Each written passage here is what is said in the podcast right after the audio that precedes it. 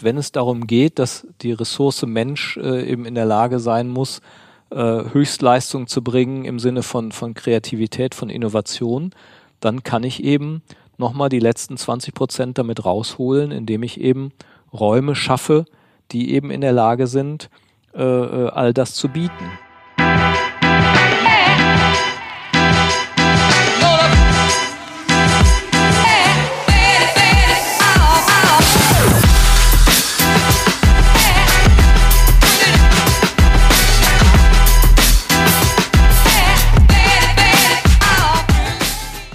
Herzlich willkommen zu einer neuen Folge Anti-Intuitiv, dem Podcast für systemisches Denken in der Wirtschaft.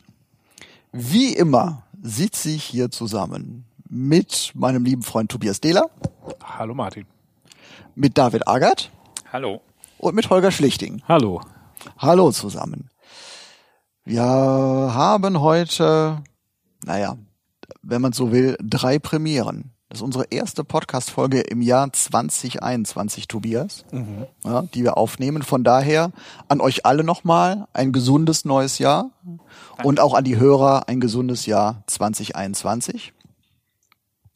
Wir nehmen auf in euren neuen Räumlichkeiten im Zeitraum, Holger und David, die ihr vor zwei, drei Wochen bezogen habt, wenn ich das richtig sehe. Wollt ihr was dazu erzählen? Ja, ganz genau. Also äh, wir sitzen hier in unserem großen Seminarraum äh, und äh, genau, David knistert gerade mit äh, Tartufo. Alles gut. Ja. Da kann man, da kann man, da kann man auch nicht von ablassen. Ja, ja, ja, genau. Wir haben hier die äh, verschiedenen Kaffeesorten auf dem Tisch stehen, die wir gerade ausprobieren. Aber ähm, genau, eigentlich wollen wir so ein bisschen äh, sprechen über Raum, über äh, Wirkung von Raum, über Nutzung von Raum, Gestaltung von Raum, von Räumen äh, und ähm, das natürlich gerade vor dem, vor dem Hintergrund der äh, Corona-Krise, die immer noch fleißig anhält und ähm, die ja dafür gesorgt hat, dass Raum äh, an vielen Stellen fast bedeutungslos geworden mhm. ist. Mhm. Ja, also äh, ganz viele Leute haben so in ihrem Jahresfazit gesagt, naja, ich bin eigentlich seit März im Homeoffice und äh, seitdem nie wieder im Büro gewesen und das hat wunderbar funktioniert und ich konnte eigentlich äh, ohne jegliche Büroräume auskommen.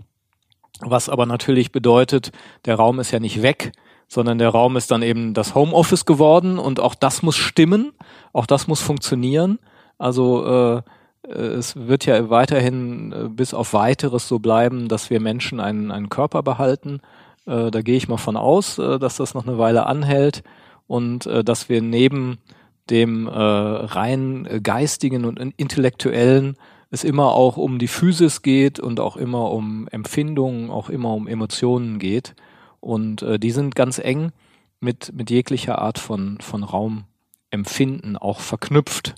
Und äh, wir haben jetzt in dem letzten Jahr äh, viele Höhen und Tiefen durchlaufen, weil wir natürlich vor Corona uns überlegt haben, wir kaufen uns hier ein Grundstück am äh, Remscheid-Lenneper äh, Bahnhof, ein altes Bahngelände und ähm, wir äh, bauen einerseits unser Büro, ähm, aber andererseits eben auch ein äh, Seminar- und Tagungszentrum, weil wir es äh, so ein bisschen leid waren, äh, immer auf die Suche zu gehen, wo gibt's denn passende Räume und dann waren die nie so, wie wir sie haben wollten und sie waren entweder zu anonym oder äh, sie waren gerade nicht verfügbar oder sie waren zu weit weg. Äh, und dann haben wir gedacht, okay, nach äh, jetzt äh, fast 28 Jahren äh, Workshop- und Seminarerfahrung bauen wir einfach das, von dem wir glauben, das ist das äh, Beste. Und mhm. dann äh, kann man natürlich in viele philosophische Tiefen absteigen. Was bedeutet das denn eigentlich? Was ist denn eigentlich das Beste? Und ähm, wir haben uns da relativ viel Gedanken gemacht. Das Gebäude selber, äh, wenn man jetzt mit äh, Ray Oldenburg sprechen würde, ist äh, ein Landmark. Also ist ein, ja. ein architektonisch herausragendes Gebäude, was wir von einem, einem sehr fähigen Architekten haben entwerfen lassen. Äh, Im ja, ein bisschen Bauhausstil, würde ich mal sagen, Bauhausstil-Anmutung. Also ein Gebäude, was äh, von weitem hin schon in seiner Einzigartigkeit sozusagen erkennbar ist und damit auch mit, mit seiner Gradlinigkeit, mit seiner Klarheit auch äh, natürlich so ein Stück von, von Praxisfeld vermitteln soll. Und äh, für das Innere haben wir uns dann ganz viele andere Gedanken gemacht, nämlich äh, zu sagen, das soll nicht äh, äh, ja, kühl und äh, abweisend sein und, und clean, sondern äh, wir orientieren uns so ein bisschen an, an dem Thema Biophilic Design, also äh, ein Design, was sich an der Natur orientiert und äh, da der Mensch ja Teil der Natur ist, sich eben auch daran orientiert, was ist, was ist menschengerecht, also was, was, äh, was passt zum Menschen, äh, wie nimmt der Mensch eigentlich seine Umwelt wahr und an welchen Stellen reagiert er positiv, äh, was, welche Zutaten äh, sind eigentlich notwendig, damit man sich spontan, emotional wohlfühlt und welche ja, Sachen würden da eher kontraproduktiv wirken. Und dieses Wissen, dieses Know-how ist mit in die, in die Planung eines solchen Raums eingeflossen. Aber vielleicht sagt ihr mal selber, ihr seid ja jetzt hier eben reingekommen, ihr beiden, Martin äh, und Tobias. Äh, wie ist es euch hier ergangen? Welche äh, ja, Eindrücke habt ihr hier? Was ich spontan ähm, ganz schön finde, ist, dass man, wenn man hier reinkommt, eigentlich dieser Baulärm und das ähm, ja noch ungeordnete Außen so hinter sich lässt. Und ähm, ein spontaner Eindruck war auf jeden Fall, dass ähm, diese Räume hier äh, auch durch den Holzboden ähm, äh, schon so einen sehr organischen Eindruck haben, auch vom Geruch her. Ne? Also man sitzt nicht so in diesem typischen mhm. Bauchemie-Neubaugeruch. Äh, ähm, und das finde ich ist schon mal ähm, äh, was, was den Raum an sich ähm, ähm, ja ähm, lebenswert wirken lässt. Ne? Und ich glaube, das ist so ein bisschen was, was man, was man insgesamt merkt, dass es darauf ausgelegt ist, dass Menschen hier gerne sein wollen. Ähm, aber natürlich ist es auch so, dass ähm, man am Anfang immer merkt, äh, wie lange es doch braucht, bis Menschen von sowas auch Besitz ergreifen. Ne? Also mhm. jetzt gerade ja, steht es alles noch gut. so ein bisschen rum. Es ist ähm, ähm, äh, auch arrangiert und aufgeräumt, äh, soweit das dann möglich ist in der Baustellenphase. Aber es ist, man merkt eben, es ist noch nicht belebt. Ne? Und ähm, das, ähm, äh, glaube ich, wird auch die spannende Frage sein, wie sich sowas über die Zeit entwickelt. Ne? Also äh, bin mir in meinem eigenen Büro ungefähr sieben, acht Jahre, fast acht Jahre drin. Ähm, nee, genau acht Jahre.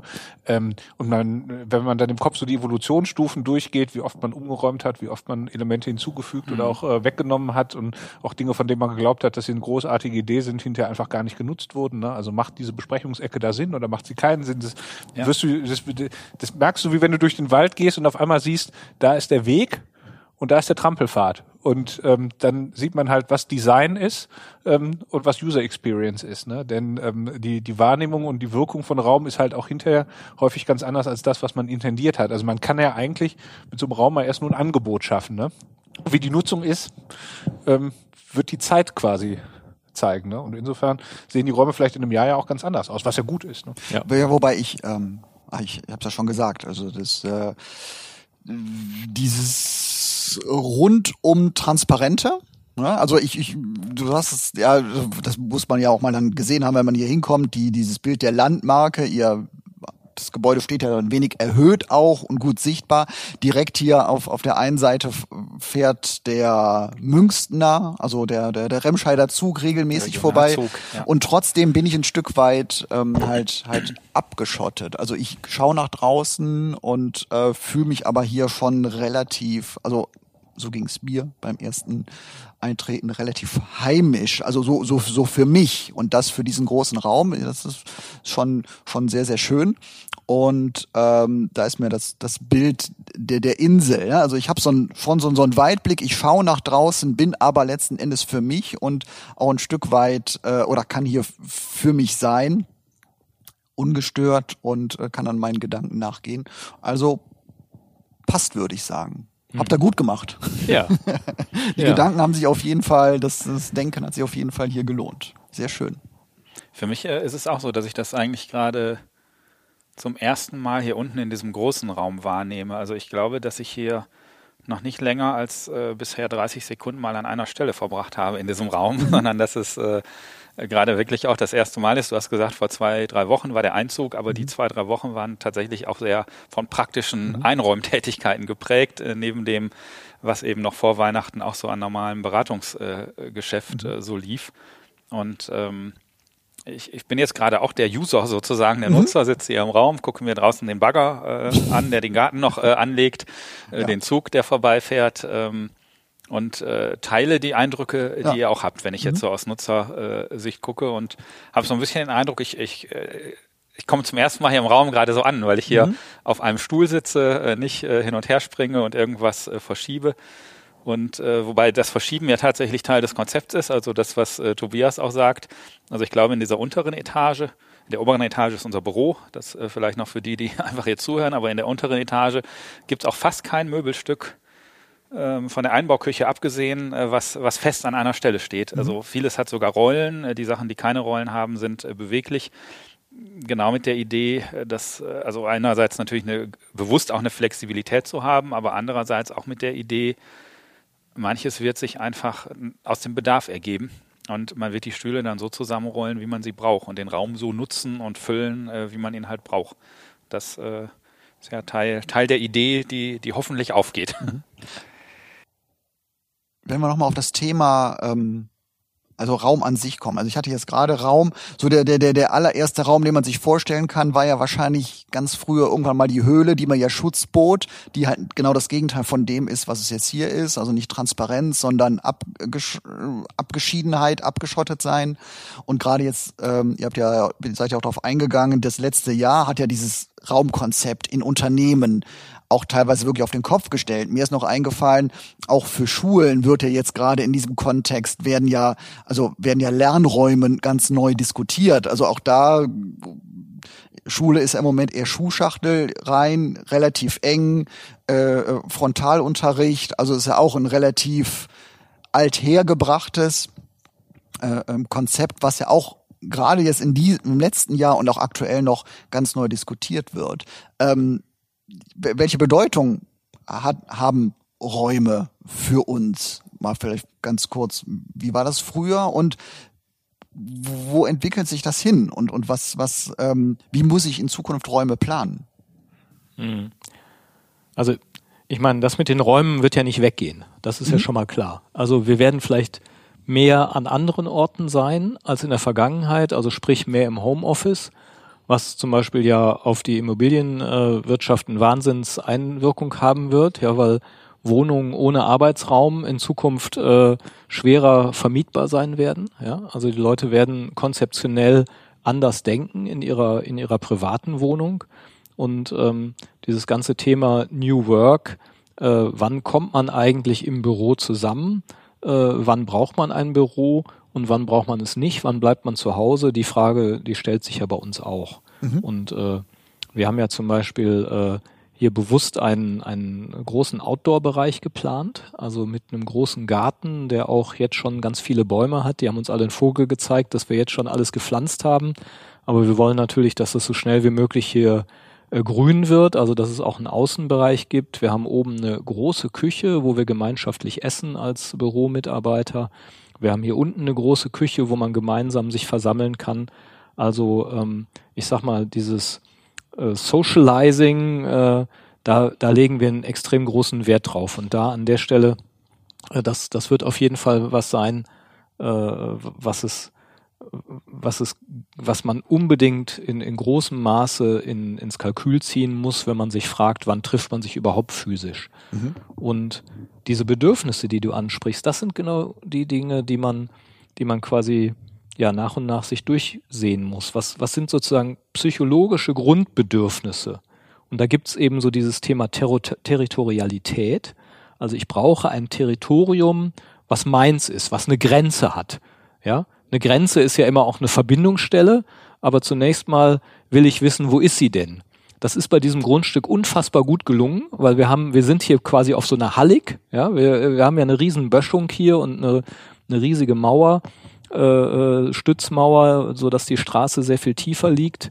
Und ähm, das bedeutet, dass wir sehr, sehr klare Grenzen haben. Also die, das ganze Gelände ist, ist unfassbar klar begrenzt, aber gleichzeitig mit einem Wahnsinns also Wahnsinns ist übertrieben, aber mit einem deutlichen Weitblick, Überblick ähm, und ein psychologisches Grundbedürfnis im Rahmen dieser Territorialität ist eben Sicherheit. Ja, du willst quasi Schutz haben.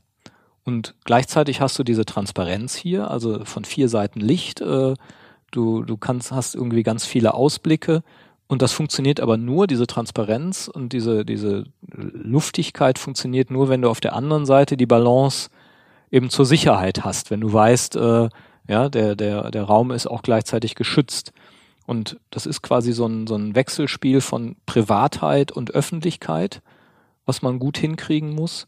Und ähm, ja, von Konzentriertheit des Arbeitens, also ungestört muss man auf der einen Seite sein können, aber gleichzeitig eben auch äh, muss es auch möglich sein, äh, ja, sich erholen zu können. Dafür eben auch dieser Outdoor-Bereich, eine große äh, Lounge und solche Sachen, wo man, äh, wo man auch viele Möglichkeiten hat, immer wieder die Position zu wechseln, anders zu sitzen ähm, äh, auch mal um eine Ecke zu biegen und eine Überraschung zu erleben, was zu entdecken, was, was Neues zu sehen, äh, Platz für Spiel. Äh, ja, also auch sinnlose Räume quasi sind ganz wichtig, auch ähm, äh, ähm, negative Räume, also auch äh, Sachen, die, die frei bleiben, äh, sind, sind quasi Teil dieses, dieses ganzen Konzeptes oder dieser Überlegung. Und da haben wir uns sehr bemüht, da quasi so eine Balance hinzubekommen, äh, ja, um eben so ein für, für, für Menschen passendes Spannung, so einen passenden Spannungsbogen aufzubauen. Das ist eigentlich so die, die Grundidee dahinter. Ähm, nachvollziehbar? Also du ja, absolut. Ich frage mich nur, ähm, wenn wir jetzt über, über Räume sprechen im Allgemeinen, also so, so, so Trends wie Coworking Spaces, also du mhm. hast jetzt das, das ja. dieses Bedürfnis angesprochen, Te Territorialität. Ja, ja, also ich brauche so meins, ich brauche auch ein bisschen Sicherheit. Ja. Ich brauche vielleicht etwas, wo ich immer wieder hinkehre. Da sind ja solche Geschichten eher äh, kontraproduktiv, wo ich ja mir meinen Platz so suche, was ist gerade noch frei. Mhm. So, so ich, ich überspitze jetzt mal ein Stück weit. Ne? Und ähm, das, das, das widerspricht dem ja ein, ein, ein Stück weit. Genau. Ja, die Frage ist, ob man diese Heimat, wenn man es mal so mit einem anderen Begriff ähm, ah, ich bin schlecht zu hören, sagt man mir gerade. also ob man diese Heimat, wenn man einen anderen Begriff äh, bemüht, ja. durch den persönlichen Schreibtisch schafft oder eben durch das Büro, durch die Räumlichkeit als solches. Und das ist eben äh, eher, eher unser Ansatz. Also ich habe das äh, tatsächlich von der Tagung auch mal mitgebracht, diesen Gedanken. Also man muss die Räumlichkeiten so äh, gestalten, dass die Leute ähm, gerne da sind aber eben gerne auch die Möglichkeiten nutzen und sich nicht an ihrem persönlichen Schreibtisch verziehen und die Tür hinter sich zumachen. Und das ist, äh, glaube ich, die Idee, die wir hier versuchen und die ein bisschen diesen Widerspruch auflöst. Also, dass man schon sagt, äh, das ist meins, das ist unseres, wenn man das jetzt auf die Büroetage ja, genau. äh, bezieht, aber man kann das äh, grundsätzlich im Tagungsbereich ja äh, genauso sehen. Aber das heißt nicht, ich mache, ich dekoriere meinen Schreibtisch und mache die Tür hinter mir zu, sondern ich, ich, identifiziere mich wirklich mit dem Raum als solches oder mit den, mit den Räumen, äh, die, die ich vorfinde, durch die Wahl von Materialien, durch die Wahl von Möglichkeiten. Und ich erlebe im Idealfall, äh, also auch das ist ja ein, ein dauerhaftes äh, Experiment, auch die Vorteile, an verschiedenen Orten arbeiten zu können. Ja. Also mal auf einer Fläche, wo ich eben von anderen was mitkriege, mal hinter verschlossener Tür, äh, die bei uns in der Regel gläsern sind, aber eben die trotzdem akustisch äh, das Ganze abschirmen.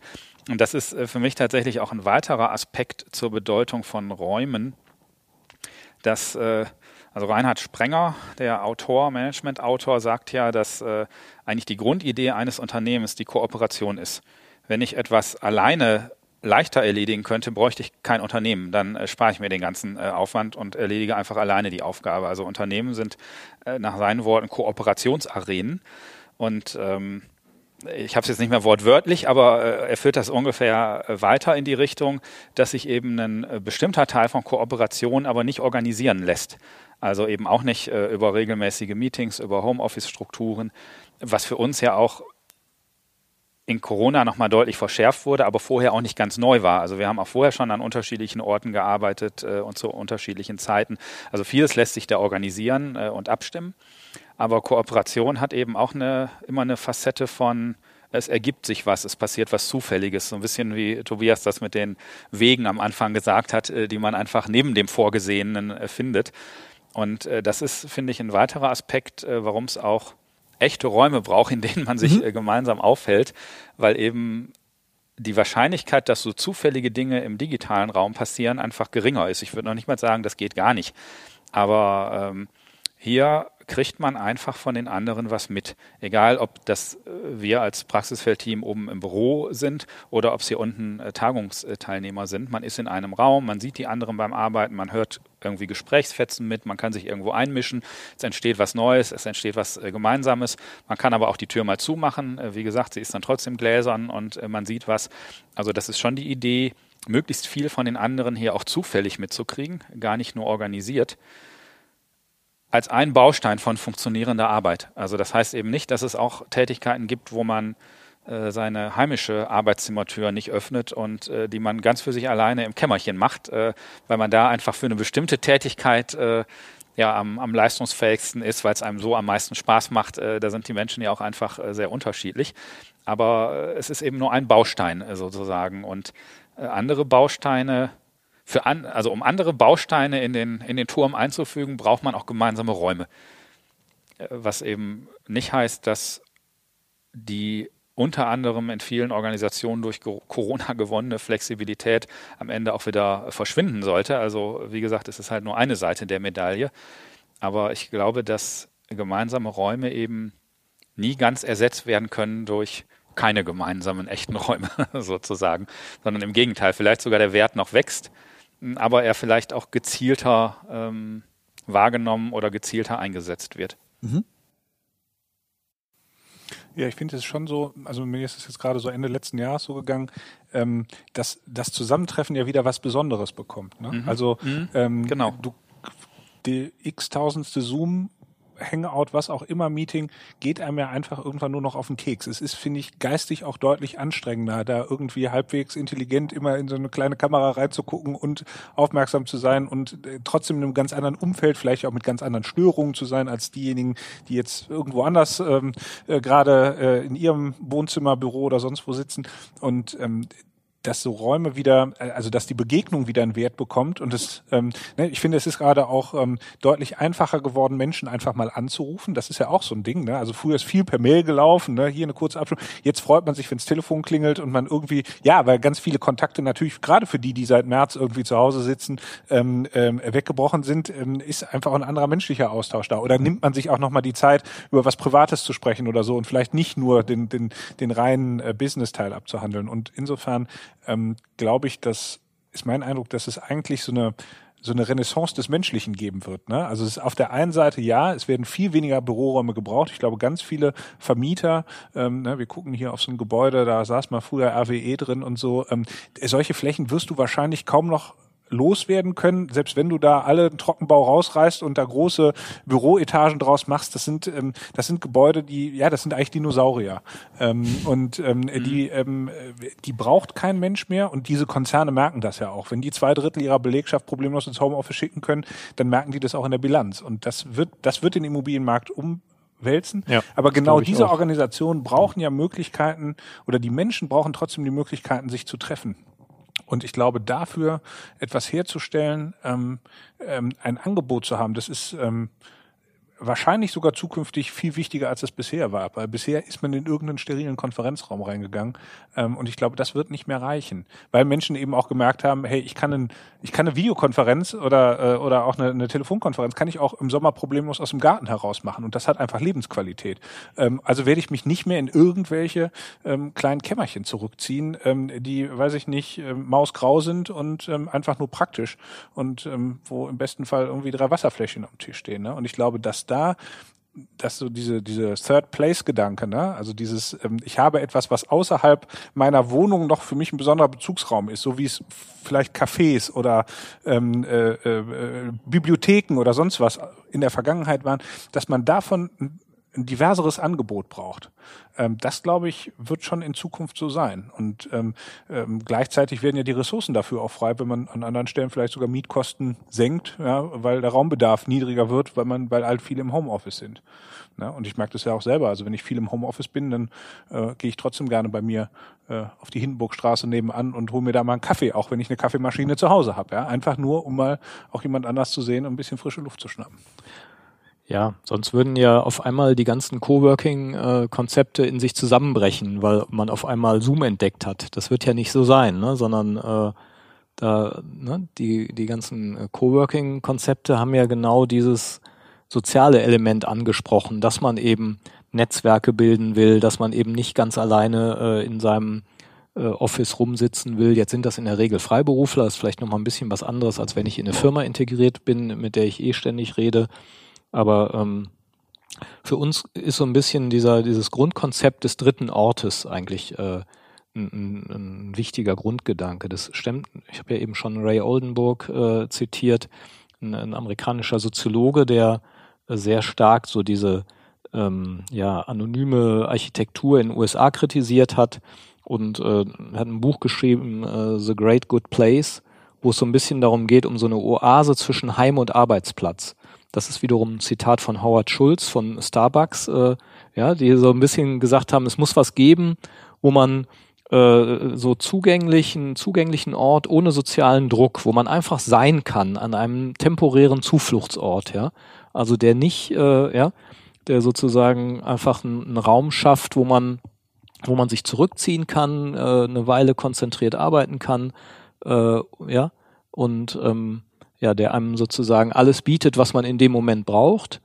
Äh, und man, äh, wo man aber auch ja nicht förmlich sein muss, äh, ja, wo man irgendwie nicht irgendwie auf 100 Regeln achten muss, sondern eher so ein Gefühl haben kann, wie ich bin eigentlich fast zu Hause, ja, ich kann hier auch die Schuhe ausziehen so ungefähr und ähm, ja, äh, muss mich aber auch auf der anderen Seite um um nichts kümmern so und und dieser dieser Gedanke, dieses Third Place, der dritte Ort, ähm, solche Räume zu schaffen, die müssen eben ausreichend vorhanden sein, äh, ja, auch um auf nochmal neue Gedanken zu kommen, äh, weil wir eben glauben, so eine Umgebung, eine andere Umgebung schafft eben auch nochmal neue Gedanken, schafft auch nochmal eine andere Form von, von Inspiration. So, da, da bin ich äh, fest von überzeugt, dass Was das ich- funktioniert. Was ich, was ich jetzt in, ähm, ich glaube in Schweden, ich habe es irgendwo im Fernsehen, in irgendeiner Dokumentation gesehen, äh, so, so, eine, so eine Erweiterung.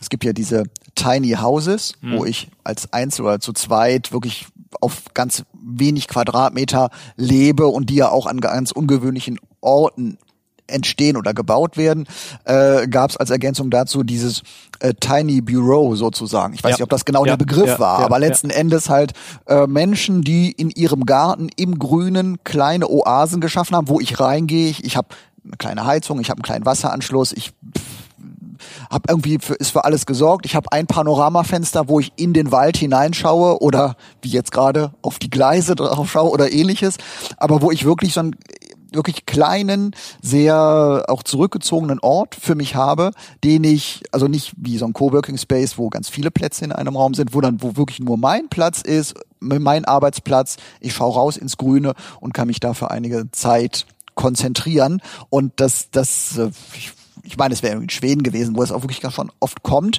wo auch eine Verbindung zur Natur hergestellt wird. Du hast jetzt das Biophilic Design Mhm. Genau, angesprochen, genau. wo ich auch wieder, ja, kitschig ausgesprochen, Mensch sein kann in irgendeiner Form und nicht in einem quadratisch praktisch guten Raum sitze mit Büromöbeln.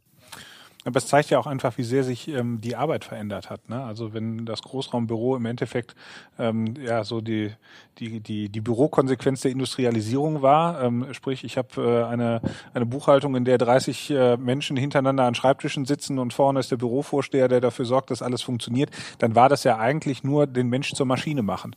Ähm, Ja, und, genau. ähm, Platz diese- sparen, Raum sparen, Genau, effektiver und- werden. Genau, äh, genau. Laufwege reduzieren und, Genau. und, und. Und das hat's ja, ähm, über den Punkt sind wir schlicht und ergreifend auch durch Digitalisierung und so lange hinaus. Ähm, wer hat heute, bis auf, wenn sie per Post reingekommen sind, noch Belege in der Hand oder so? Ne? Das ist alles digital. Äh, es braucht diese Dinge nicht mehr und es braucht so gesehen auch diesen Bezugspunkt ja nicht mehr. Und damit glaube ich, ist schon eine ganz große Chance, äh, ich sag mal, Wirtschaft auch wieder menschlicher zu machen. Ähm, und jetzt glaube ich, ist aber auch die Herausforderung, ähm, äh, ich sag mal, die Angebote sind technologisch da. Ja, das haben wir, glaube ich, in den letzten zwölf Monaten gemerkt. Und gerade auch diejenigen, die sich vorher überhaupt nicht vorstellen konnten, wie, wie Remote-Arbeit gehen soll, wie man Remote-Seminare veranstalten soll und, und, und, und solche Sachen, ähm, die haben es durch die, die, durch die Zwangsläufigkeit quasi mitbekommen. Es war halt unerlässlich. Und ähm, jetzt geht es aber darum, kann ich mir das auch für meine Organisation vorstellen? Also traue ich mich das auch zu denken? Und ähm, was ist mit Unternehmen, die zum Beispiel schon eine Menge Bürofläche haben und vielleicht im eigenen Gebäude sitzen, die eben auch sagen, naja, das ist ein Kostenblock. Und warum soll ich jetzt jedem Mitarbeiter, weiß ich nicht, noch eine Homeoffice-Pauschale für mehr Wasserverbrauch und Internet zahlen, wenn sie doch hier alles haben können? Ne? Und ähm, also ich glaube, dieser, diese, diese Mindset-Veränderung, die dahinter dann notwendig ist, äh, um diese, dieses menschlicher werden auch wirklich Wirklichkeit werden zu lassen, das ist wahrscheinlich die nächste große Herausforderung. Und ich, meine Hoffnung ist, dass das funktioniert, ähm, weil du die Zeit nicht zurückdrehen kannst. Die, in Organisationen haben Menschen Dinge kennengelernt, die in diesen Organisationen schlicht undenkbar waren. Mhm. Ähm, ja, und zwar aus dieser Zwangsläufigkeit heraus. Und jetzt ähm, kannst du aber nicht auf einmal sagen, nee, jetzt, jetzt geht Homeoffice nicht mehr, weil ist ja kein Corona mehr, sondern ähm, ne, das, äh, der Geist, der Geist ist aus der Flasche und du wirst ihn nicht zurückholen. Und ich glaube, das wird eine, eine massive, einen massiven Veränderungsimpuls ähm, äh, für die nächsten Jahre bringen.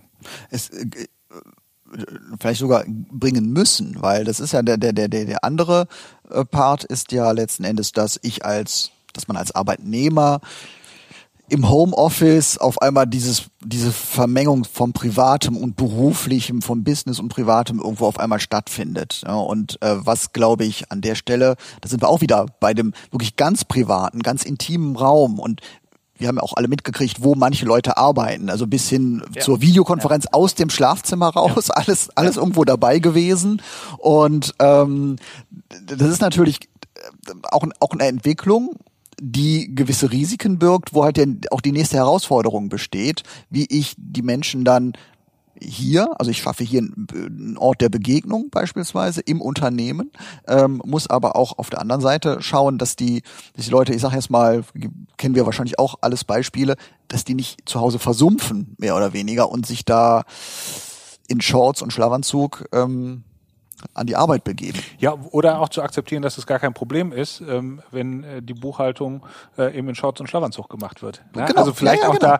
da. Ähm, äh, mir mir, mir geht es eher nicht um, um, aus, aus, um die Unternehmersicht, sondern um die äh, Arbeitnehmersicht, äh, sich da auf einmal in eine Situation zu begeben, wo ich vielleicht ähm, auch ein ungesundes Verhältnis da irgendwo ent klar. entwickel. Äh, manche, und, und im Zweifelsfall sind disziplinierter und kommen damit genau, besser klar, andere kommen damit eben also wenig also klar, bräuchten eigentlich mehr äh, äh, aktuell dann die soziale ja. Kontrolle. Also in, in, Zukunft wird wahrscheinlich häufiger nach, nach einer Wohnung äh, inklusive Arbeitszimmer gesucht werden. Das ist ja dann auf der Seite die Veränderung, dass ich da noch kein Kinderzimmer äh, brauche ich auch, aber ich brauche halt noch ein Arbeitszimmer ja. mehr oder weniger. Ja. Ja, und ich würde das deshalb, äh, also das, was Tobias sagt, grundsätzlich unterstützen. Also der Geist ist aus der Flasche und man wird die Zeit nicht äh, zurückdrehen. Ich glaube aber, dass man die äh, Flasche eben auch wieder äh, zudrehen kann und wird an Stellen, wo es am Ende nicht in den Erfolg des Unternehmens einzahlt. Also dann sind wir wieder bei ein paar Folgen zurück in unserer Podcast-Reihe. Was ist die Leitdifferenz? Und äh, wenn ich entweder als Arbeitnehmer merke, ähm, so macht mir die Arbeit keine Spaß, keinen Spaß, so bin ich nicht effektiv, äh, ich bin nicht mehr angebunden. Äh, also das ist jetzt das subjektive Gefühl und das gar nicht als äh, Mehrwert erlebe, diese Flexibilität. Oder aber wenn ich als Arbeitgeber sehe, ähm, so funktioniert das nicht, äh, weil unsere Ergebnisse halt in einer bestimmten Tätigkeit besser waren, wenn die Leute gemeinsam im Raum dran gearbeitet äh, haben, dann wird es vielleicht Diskussionen mit äh, Betriebsräten oder äh, anderen äh, Einrichtungen geben. Aber der Versuch wird da sein und wahrscheinlich auch am Ende erfolgreich sein, die Flasche an der Stelle wieder zuzudrehen. Also weil äh, das Stichwort Menschlichkeit, ähm, ich glaube, niemand würde uns absprechen, dass das für uns auch einen hohen Wert hat. Also deshalb auch äh, dieses Design. Aber letztendlich im Wirtschaftskontext ähm, so böse das jetzt klingt, aber auch das ist ein Mittel zum Zweck. So, und äh, äh, wir sind total glücklich damit, wenn sich das balanciert. Also genau das ist ja das, was wir auch wollen und was wir eben auch durch diese Räumlichkeiten ja äh, forcieren. Also äh, man muss sich wohlfühlen. Und aber nicht um des Wohlfühlens willen, sondern auch um des gemeinsamen Problemlösens äh, am Auftrag des Unternehmens äh, sozusagen. Also das spielt halt ineinander und äh, so hast du es auch gemeint mhm. mit Sicherheit. Und deshalb glaube ich aber, also tatsächlich ist äh, viel in Bewegung gekommen durch äh, die Zwangssituation, die wir alle in den letzten Monaten äh, erlebt haben. Aber ein Stück weit wird es sich auch wieder regulieren, ähm, abgeleitet von äh, trägt es dem, also fördert es den Erfolg des Unternehmens äh, oder nicht. Da und bin so ich ganz im, äh, auch optimistisch so. Also das ist gar nicht so, auch wenn es dann vielleicht für manche unmenschlicher wirkt, aber ja, letztendlich muss es sich halt balancieren. Na, absolut. Und, aber ich glaube, ähm, 2020 war so ein Jahr, wo ganz viele Knallauffall in diese Homeoffice, Remote Work Situation kamen, sich mit neuen, auch mal erst mit den Technologiefragen, dann auch mit den Selbstdisziplinfragen und so weiter beschäftigen mussten. Und wahrscheinlich, wenn die Organisationen wieder stärker zurück ins Büro kommen ähm, oder es vielleicht auch gewisse Räumlichkeiten nicht mehr gibt, weil man zumindest größere Konzerne vielleicht auch Flächen aufgegeben haben und man dann zum Beispiel solche Angebote wie hier stärker nutzt, dann ist ja dieser Raum an sich, ist ja auch mal erst nicht die Lösung sondern das ist ja, es ist ja eben der Raum. Es ist etwas Begrenztes. Ja? Es gibt mir eben eine Möglichkeit, hier etwas zu tun, aber ich kann mich hier genauso stumm in Reihe und Glied hinsetzen und wir starren alle nach draußen und hinterher ist nichts passiert. Oder ich kann hier eine, ähm, eine, eine äh, bebende Stimmung erzeugen, wo, wo richtig Kreativität möglich genau. ist. Ähm, das, beides ist in diesem Raum möglich. Wir ja. können uns hier anschweigen oder wir können hier total kreativ sein. Das macht, der Raum ist mir erst nur die Voraussetzung. Und genauso wie wir, glaube ich, lernen mussten, wie Remote funktioniert, funktioniert, werden vielleicht auch diese, ähm, diese Fragen, was machen wir denn zusammen, wenn wir uns sehen? Also sitzen, ne? wenn dann mal alle zusammen sind oder die Hälfte des Teams zusammen, sitzen wir dann wieder an unseren Schreibtischen, wie wir das früher gemacht haben, ja, weil das können wir jetzt auch im Homeoffice oder wie sehen dann Strukturen der Zusammenarbeit aus? Wie nutzen wir quasi die Zeit, die wir haben? Wie geben wir, also ne, wie, wie wird da vielleicht mehr Quality Time draus? Ähm, das wird dann sicherlich auch der nächste Lerneffekt sein. Und so gesehen ist es natürlich auch immer so eine Wellenbewegung ne? aus, aus, aus Nähe und Distanz. Und am Ende hast du recht, es muss, muss für das Unternehmen funktionieren. Und ähm, da haben es natürlich Unternehmen wie unsere alle, also die äh, im Endeffekt Geistesarbeiter beschäftigen, ähm, ja viel einfacher. Ähm, ne? Hat halt noch keiner seine CNC-Maschine mit nach Hause genommen ähm, und wird wahrscheinlich auch in Zukunft nicht passieren. Und ähm, da muss man natürlich auch gucken, wie sich das auf die Gesellschaft insgesamt auswirkt, dass eben auch nicht alle an solchen äh, Entwicklungen teilhaben können. Ne? Also ich wollte eigentlich, genau, ich warte schon ein bisschen länger auf meinen Einsatz, weil ich eigentlich an diesem Stichwort auch anknüpfen will, was du jetzt gerade nochmal mit dem Geistesarbeiter gesagt hast, äh, beziehungsweise auch mit der Fragestellung, ähm, welche Architektur stammt denn sozusagen aus der Zeit der Industrialisierung und aus der Zeit der, der Massenproduktion und äh, der damit verbundenen immer stärkeren Rationalisierung, ja, und, und der Industrialisierung von Arbeit. Und äh, Architektur, Immobilien sind ja sehr dauerhaft und vieles von dem, was wir heute haben, ist eben gebaut in einer Zeit, wo man äh, stark auf Funktionalität geachtet hat, äh, auch heute wird noch gebaut im Sinne von, ja, das muss eben vor allem preiswert sein und äh, Kugelgarn äh, und alles super, äh, ja, schöner Boden, äh, alles ähm, äh, irgendwie abwaschbar. Und ähm, das, das Gegenbild ist ja zu sagen, so wie wir Geisteswissensarbeiter heute anders führen, so müssen eben auch Räume anders gestaltet sein. Und Räume haben Wirkungen. Ja, ich habe mich ja ich beschäftige mich schon sehr lange damit. Ich wollte ja mal in meinem ersten Leben Architektur studieren. Äh, ich habe äh, vor vielen Jahren am Labor für Organisationsentwicklung einen wunderbaren Vortrag über Christopher Alexander gehört, einen Architekten, der sich äh, sehr stark mit Pattern Languages beschäftigt hat, also welche Muster wirken wie auf Menschen. der hat dazu sehr umfangreiche Bücher geschrieben. Da gibt es übrigens auch eine, eine wunderbare Webseite, wo das alles auf Deutsch ist eine Mustersprache.de. Äh, der hat sehr, sehr ausführlich in, in Studien äh, Menschen immer so in, in äh, A-B-Tests zwei Bilder vorgelegt und äh, wie reagieren Menschen auf, auf bestimmte Formen, auf, auf bestimmte Räume. Und man weiß eben auch äh, von Studien der Berliner Charité, dass, dass Räume Auswirkungen haben auf depressive Menschen, auf, auf Selbstmordraten. Also wenn man das jetzt mal ganz krass formuliert, äh, ja, kann man das wirklich äh, traurig messen, quasi wie sich Architektur äh, auf die Psyche auswirkt.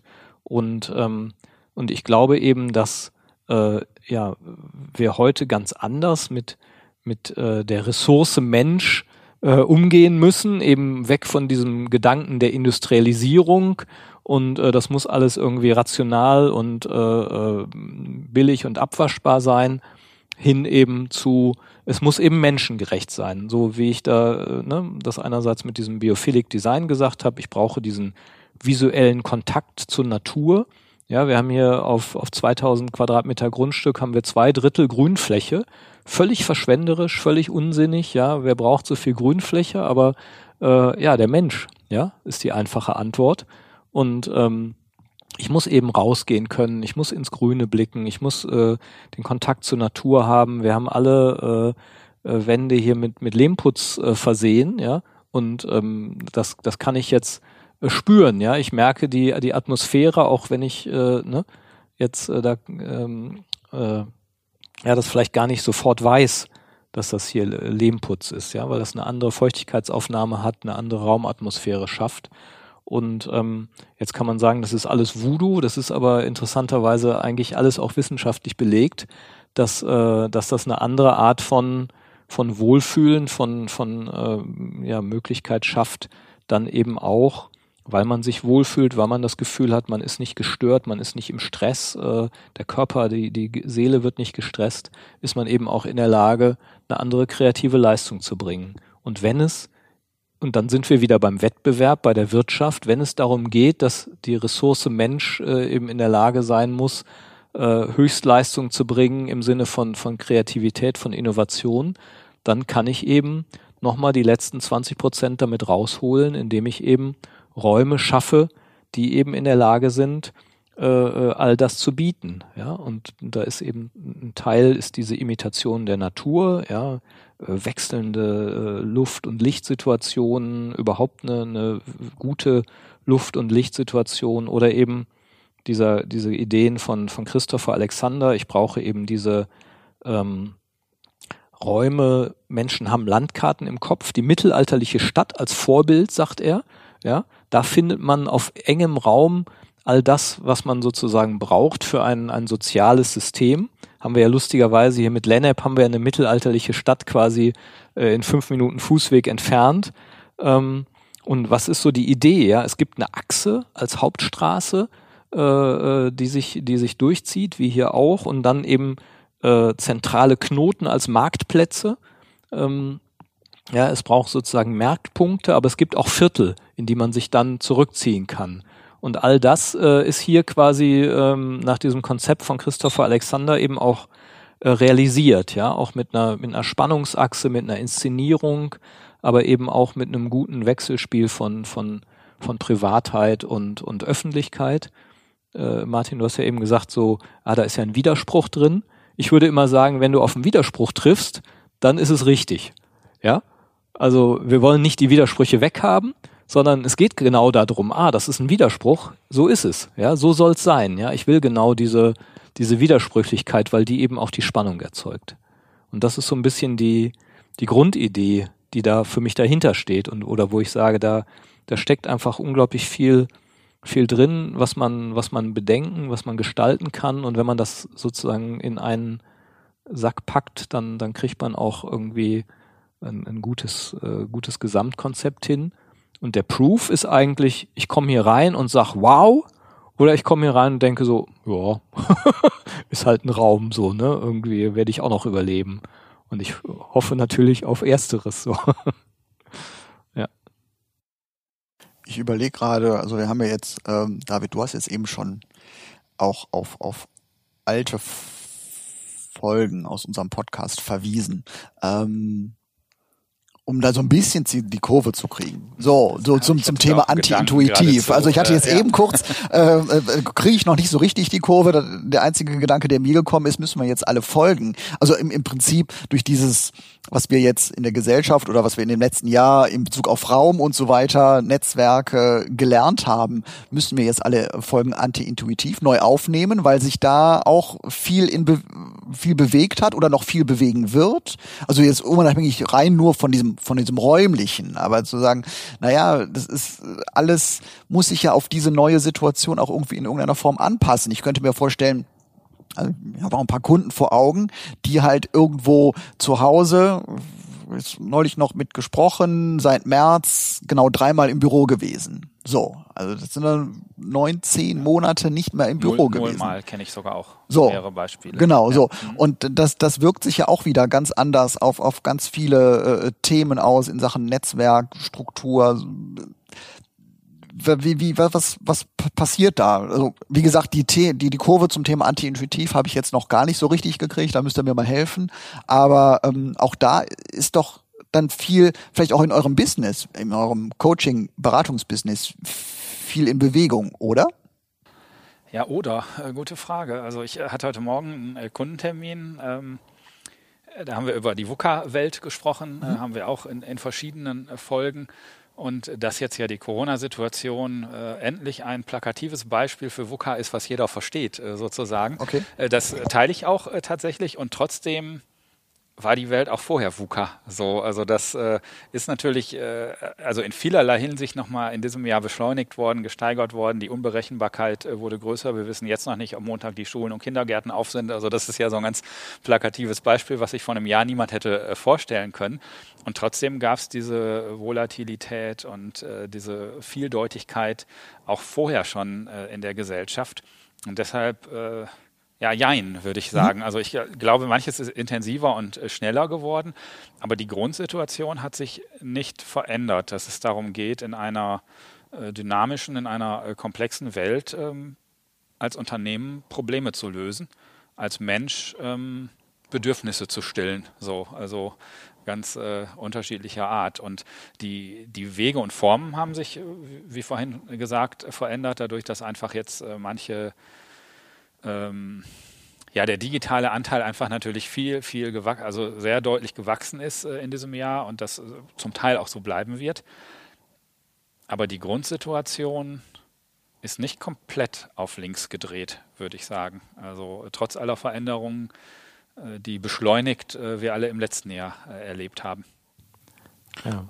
ja also ich weiß gar nicht, ob das nicht so, also ich finde es, also ich finde schon verdammt anti-intuitiv, nach der Erfahrung von 2020, Anfang 2021 in neu gebauten Räumen zu sitzen, ohne dass der Holger letztes Jahr, ähm, ich sag mal spätestens im Juni, ja. den Architekten angerufen hat und gesagt hat, ist mir ja. scheißegal, wie du es machst, aber du machst hier ja. unten draus jetzt eine Büroetage, die ich irgendwie versuche standardmäßig zu verbieten. Für Tagungsräume sehe ich keine Perspektive mehr. Ähm, also Garage.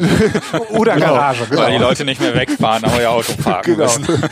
Self-Storage oder so, genau. Den, den, also diesen Gedanken hatte ich tatsächlich auch. Ich glaube, bei, bei Planungsbeginn und Bau Baubeginn wussten wir noch nicht, wie anti-intuitiv unser Handeln gerade ist, so kann man sagen, weil ja. natürlich jeder jetzt sagen kann, seid ihr nicht bescheuert, in, in der jetzigen Zeit in Räume zu investieren, äh, in jeglicher Hinsicht, aber man kann auch sagen, nee, es war äh, ja, gutes Bauchgefühl, äh, dass, dass das jetzt ansteht. Also, äh, also sprechen wir uns mal in zwei, drei Jahren und hoffen, dass das dann so aufgeht, aber wir sind da optimistisch erstmal. Ja. ja aber ich würde behaupten, dass für einen Großteil äh, von Organisationen das Thema Räume gerade nicht intuitiv das ist, was ihnen als erstes genau, unter den Nägeln brennt. Und insofern ist der Zeitpunkt, zu dem wir jetzt über Räume sprechen, schon, glaube ich, eher anti-intuitiv.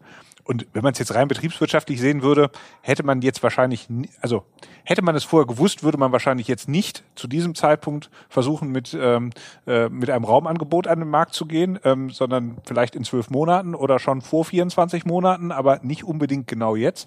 Auch das, das ist ja ein bisschen anti-intuitiv, aber ja. das ist, was heißt anti-intuitiv, weil es ist ja einfach so passiert. Also ich meine, äh, das. Äh, Wir können jetzt testen und üben. Naja, es ist ja ein bisschen äh, so, äh, wie ist so ein unternehmerischer Blick und welche Perspektive hat ein Unternehmer? Und äh, so ein bisschen wie an der Börse, ja, da musst du auch anti-intuitiv handeln, wenn du Erfolg haben willst, wenn du immer äh, zyklisch kaufst, äh, ja, wenn die Aktien auf dem Höchststand stehen, äh, ja, das ist immer ungünstig. Wenn alle am Boden zerstört sind und sagen, das wird nie wieder was, äh, dann ist der richtige Zeitpunkt zum Kaufen.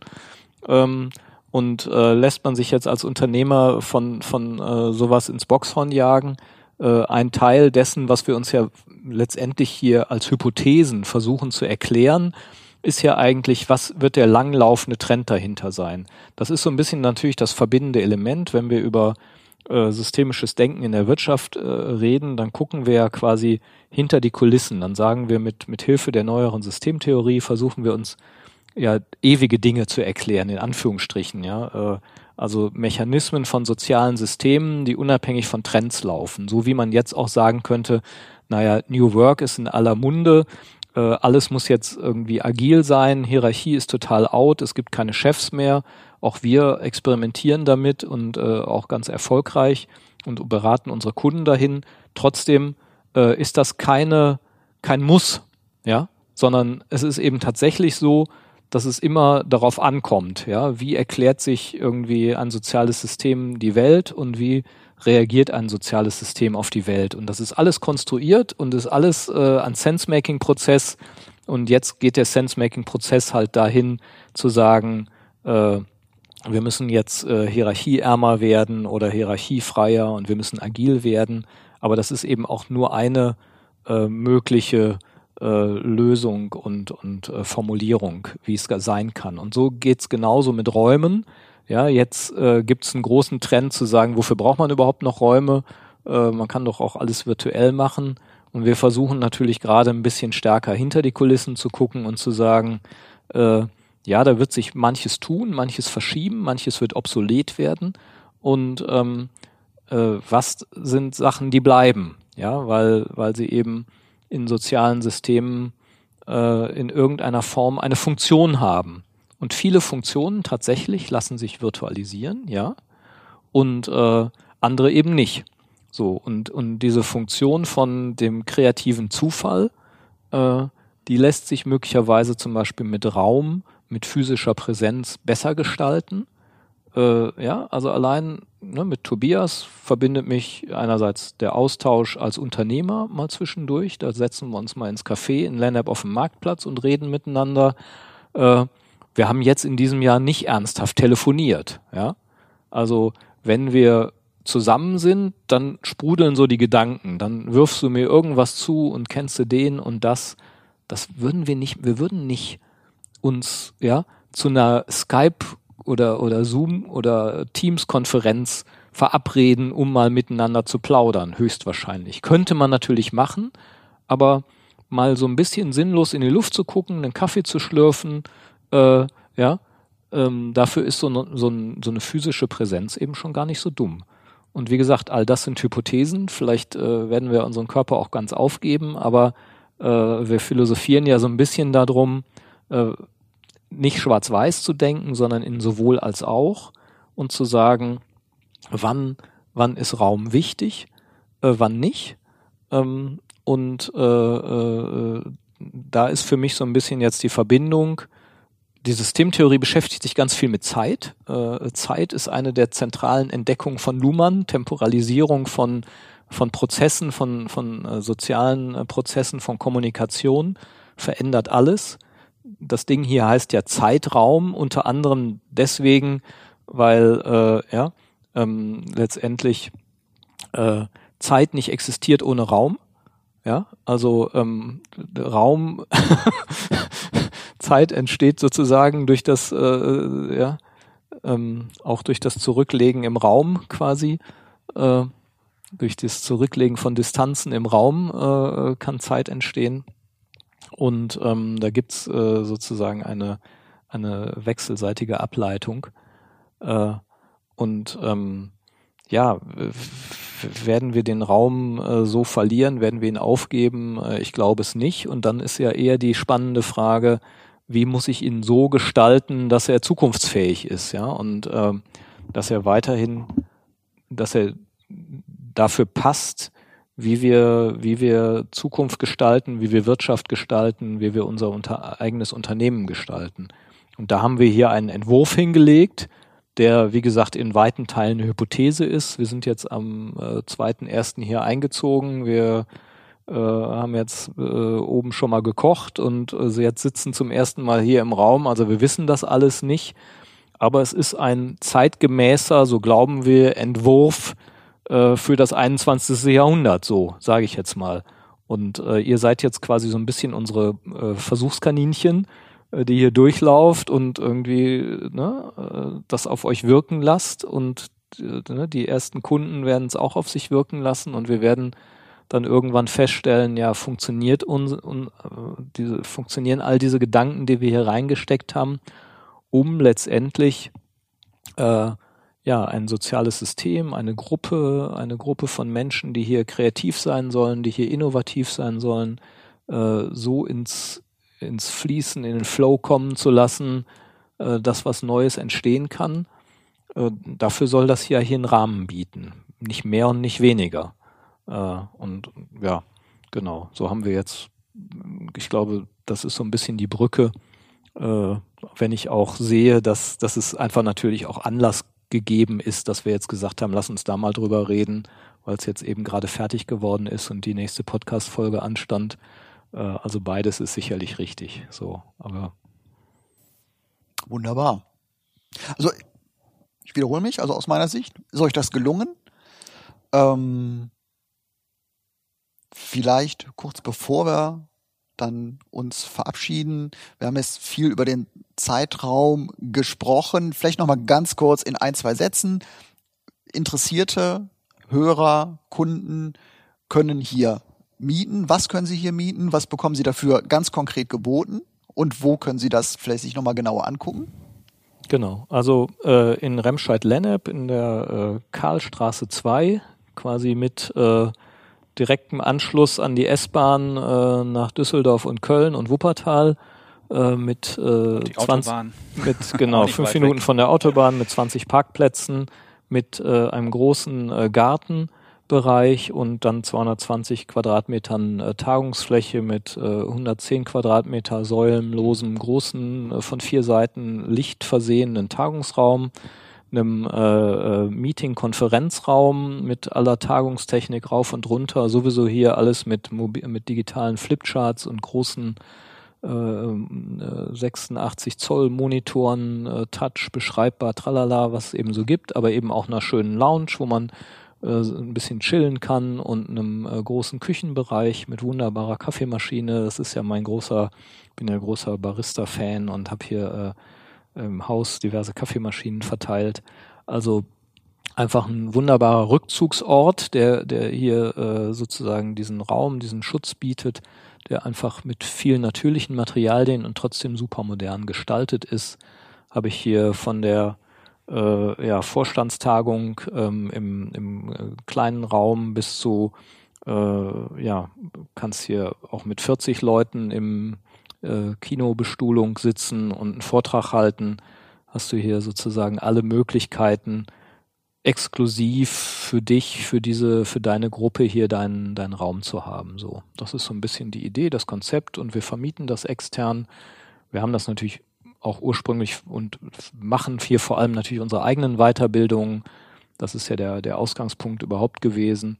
Aber natürlich eben auch für jeden, der es extern buchen will, ist das hier möglich und unter äh, Zeitraum.rs, RS für Remscheid, Zeitraum.rs, äh, findet man auch alle Informationen äh, auf der Webseite. Die Fotos sind noch Baustellen-like, äh, weil wir hier noch keinen Fotografen durchgeschickt haben. Hier muss noch ein bisschen Gerümpel weg, bis dann die pro- professionellen Fotos entstanden sind, irgendwelche Kartons, die hier noch stehen oder sowas.